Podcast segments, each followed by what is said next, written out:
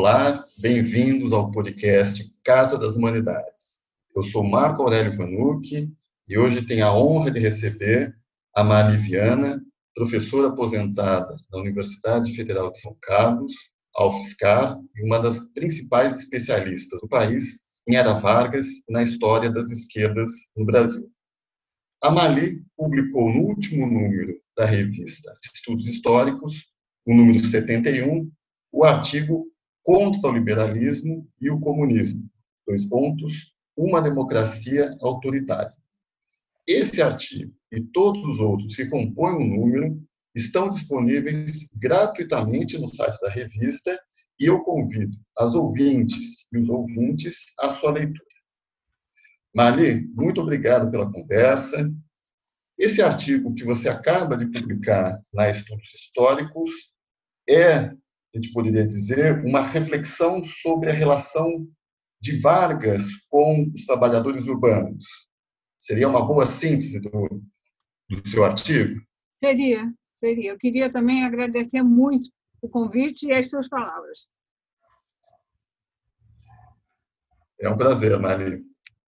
Bom, tem várias coisas muito interessantes e muito instigantes no seu artigo, e uma delas é a, o seu argumento de que o projeto varguista implicou tanto em melhoria das condições de vida dos trabalhadores, é bem verdade que dos trabalhadores urbanos, né?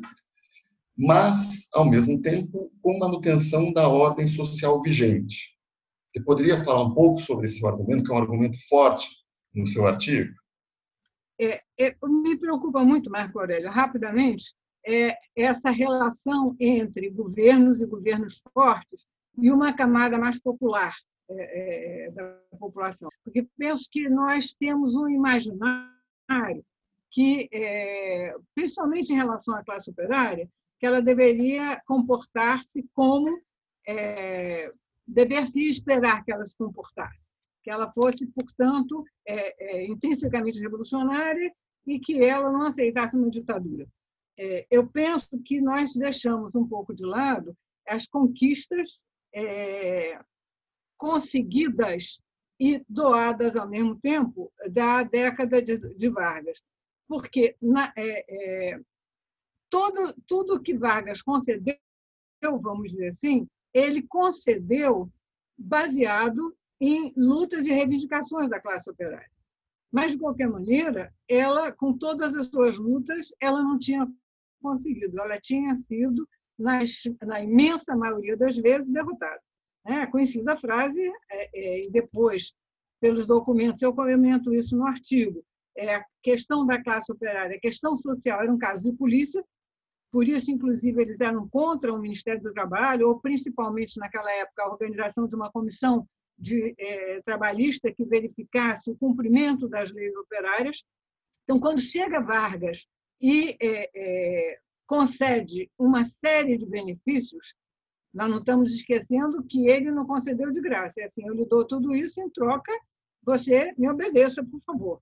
Mas é, as conquistas, a meu ver, foram maiores. É, seria necessário um grau de amadurecimento ideológico da classe operária é, brutal para que é, fosse possível. É, não, nós só queremos um governo democrático, só aí nós aceitaremos a partir das nossas lutas eu penso que ela foi muito beneficiada. E se quer ver um argumento que eu acho importante desses benefícios, hoje a direita está. A, primeiro motivo, a primeira posição dela é desmontar toda a, a toda a, a, legislação trabalhista de Vargas. Quer dizer, é, quer dizer, essa legislação trabalhista ela teve a maior importância. Inclusive, que eu esqueço de mencionar, foram, foi a segurança do trabalho. Você, depois de 10 anos, tinha a segurança do trabalho, a carteira é, é, de trabalho, que era uma carteira de cidadania. Então, todas essas questões, eu acho que levaram a classe operária a apoiar Vargas, sem que isso seja um, um, denodo da classe operária. Quer dizer, muitas vezes as pessoas pensam que você dizer isso quer dizer que a classe operária perdeu a sua dignidade. Não perdeu.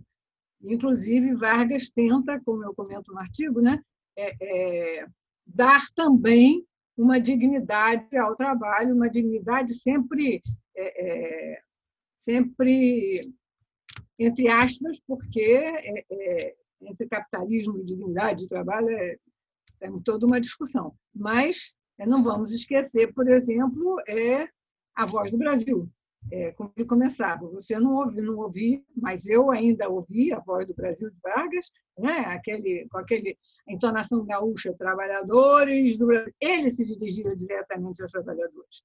É, esse é um ponto interessante, porque você insiste muito, né, de que é preciso entender esse apoio dos trabalhadores é, a Vargas, não olhando apenas nos ganhos materiais, mas também no que a gente poderia chamar de ganhos simbólicos, né? esse reconhecimento da dignidade do trabalhador. Exato. Isso aí tem dois pontos que eu quero salientar. Um é a Ângela de Castro Gomes trabalha com isso naquele livro dela que eu acho interessantíssimo, a invenção do trabalhismo, né? Quer dizer, ele dá essa dignidade ao trabalhador. Você até nas músicas populares você pode é, ver isso. E você sente, é, Marco Aurélio, é, eu sou exatamente de 37, da, da época do surgimento do Estado Novo. Mas eu peguei um período é, em que, embora muito criança, e depois não só tão criança, né, quando Vargas se suicidou eu tinha 17, mas é, eu participei da primeira parada, é, da primeira não, eu participei da Parada da Raça em 1942 em Belém do Pará. Eu tinha cinco Olha anos. Só.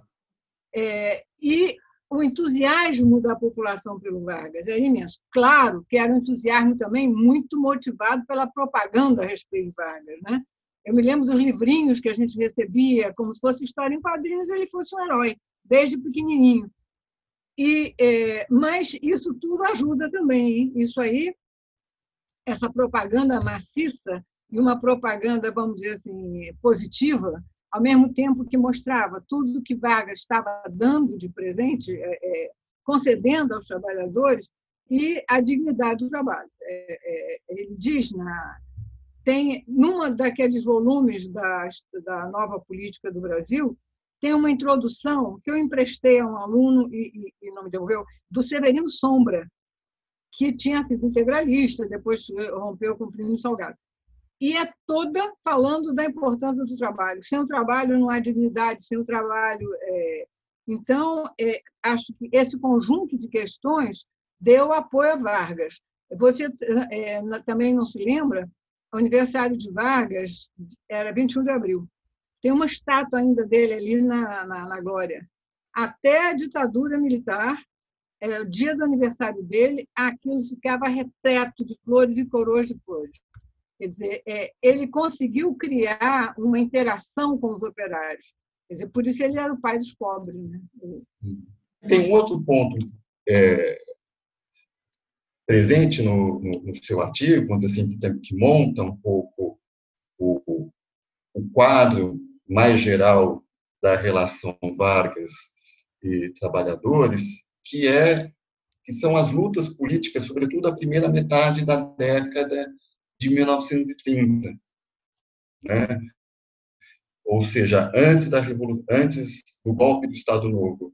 A primeira metade da década, década de 30 talvez seja um, um, um, período, um dos períodos na história brasileira de maior efervescência política. Não sei se você concorda. Concordo. Né? Eu acho, inclusive, eu faço toda a comparação é meio grosseira, mas eu faço uma comparação dos primeiros anos 30 com o final dos anos 50 e o início dos anos 60, que viveu, você também não viveu isso, que viveu também essa grande efervescência de, de lutas políticas. Mas em 30, com a derrubada da Primeira República, é, todos os grupos sociais se manifestavam. É, não, é, não eram só.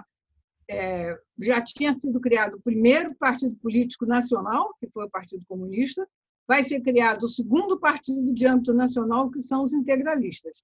É interessante que os dois primeiros partidos de âmbito nacional são muito ideológicos, né?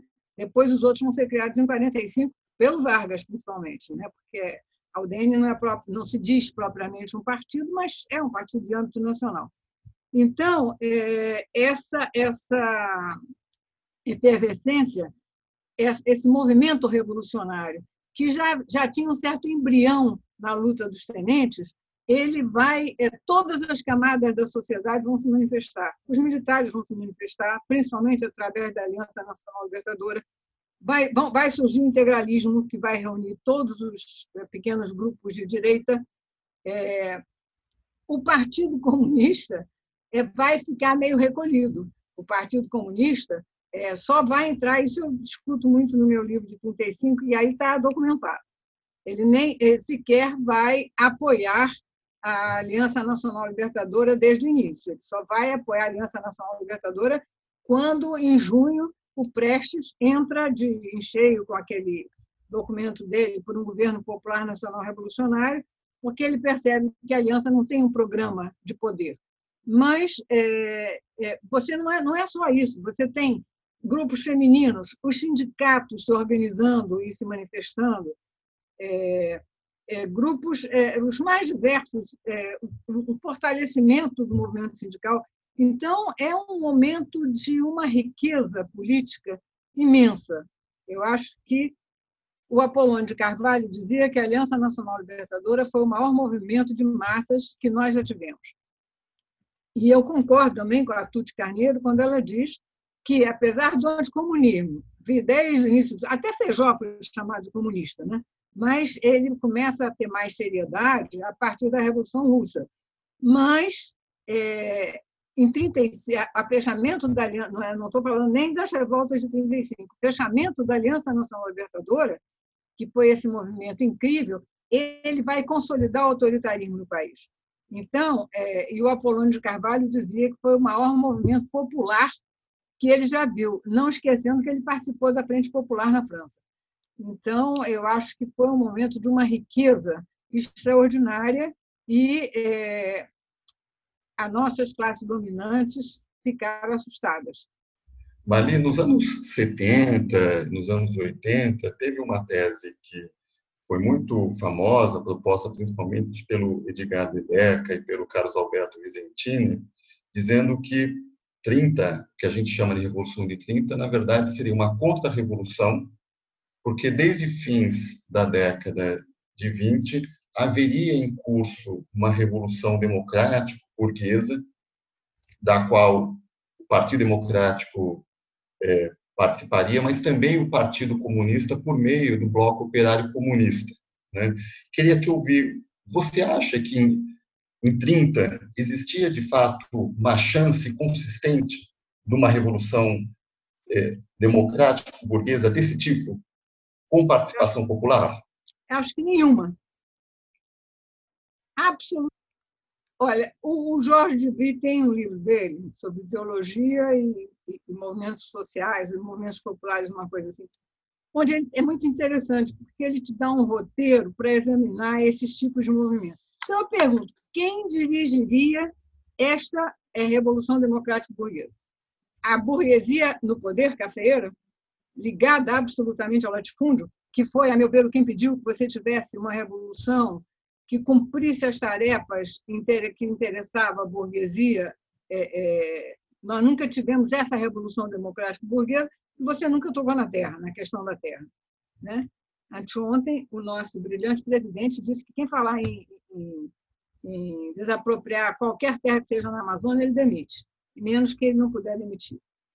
Então, essa questão dessa unidade da, dos grandes cafeicultores, a burguesia nacional, vamos dizer assim, a burguesia brasileira, ela ainda está se formando. E ela se forma, a Elie Diniz trata muito bem disso, ela se forma é, absolutamente ligada ao latifúndio. Às vezes são as mesmas pessoas. Então, é, quem dirigiria, quem seria a cabeça de uma revolução democrática burguesa? O que seria essa revolução democrática burguesa? apenas acabar com a Primeira República e, e não, não vejo acabar com as chamadas oligarquias, é, não vejo que tenha sido por aí depois. E o povo?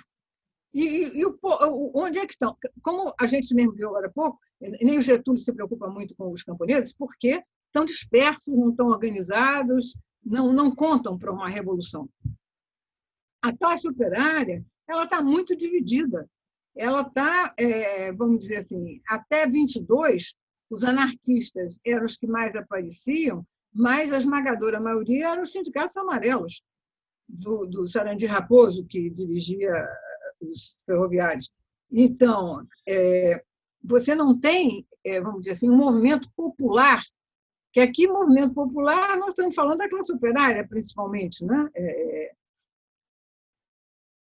que é, tivesse interessado nesse tipo de, de, de movimento. O Partido Comunista, muito menos, é só ler o livro da surgiu da formação do PCB. O PCB, nessa época, era minguado. É, é, tinha, é, se tivesse mil membros em todo o Brasil, tinha muito. O BOC foi uma experiência interessante, conseguiu eleger dois vereadores no Rio de Janeiro. E, imediat, e o, o, o, a Internacional Comunista imediatamente se colocou contra o BOC. O BOC acabou e o Astrojúlio foi expulso do partido. Mali, foi uma honra recebê-la. Muito obrigado pela conversa. Obrigada a vocês. As ordens. Muito obrigada a vocês. Tá. Tchau. Ouvintes, obrigado pela audiência e voltem sempre à nossa casa, a Casa das Humanidades.